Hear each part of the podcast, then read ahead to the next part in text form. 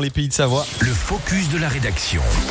Alors que le salon de l'agriculture s'est ouvert ce week-end, c'est l'occasion de nous intéresser à nos agriculteurs dans euh, nos euh, territoires, nos agriculteurs qui bénéficient d'une certaine protection, en particulier grâce à l'AOP Domitil. Et oui, on va s'intéresser d'ailleurs en particulier dans ce focus de la rédaction à l'AOP Abondance. Et nous mangeons encore une abondance de qualité dans nos fondus savoyards ou encore dans le fameux Berthoud. C'est d'abord grâce à l'obtention de l'AOC en 1990. Et puis ensuite, il y a donc eu l'AOP, son équivalent européen en 1996, qui lui a donc permis de perdurer.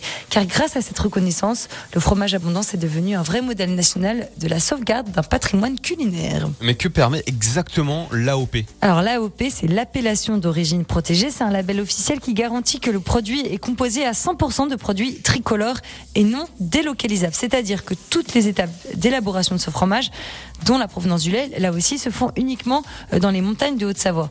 Alors pour les agriculteurs, ce label AOP peut représenter une contrainte, hein, puisqu'il y a un cahier de charge quand même qui est très exigeant et très précis, mais il permet aussi d'ajouter de la valeur au produit. Plus encore, ça signifie aussi que les producteurs de Deux-Savoie, grâce à ce cahier de charge, ne sont pas directement soumis à une concurrence de lait moins bien payée qui viendrait d'autres régions de France ou de l'étranger, en fonction donc de la conjoncture internationale. Donc, c'est un lait de bonne qualité. Les prix sur le lait restent aussi plus stables et peut être vendu ainsi à un meilleur prix sur le reste du marché. Merci beaucoup Domitil pour ce focus de la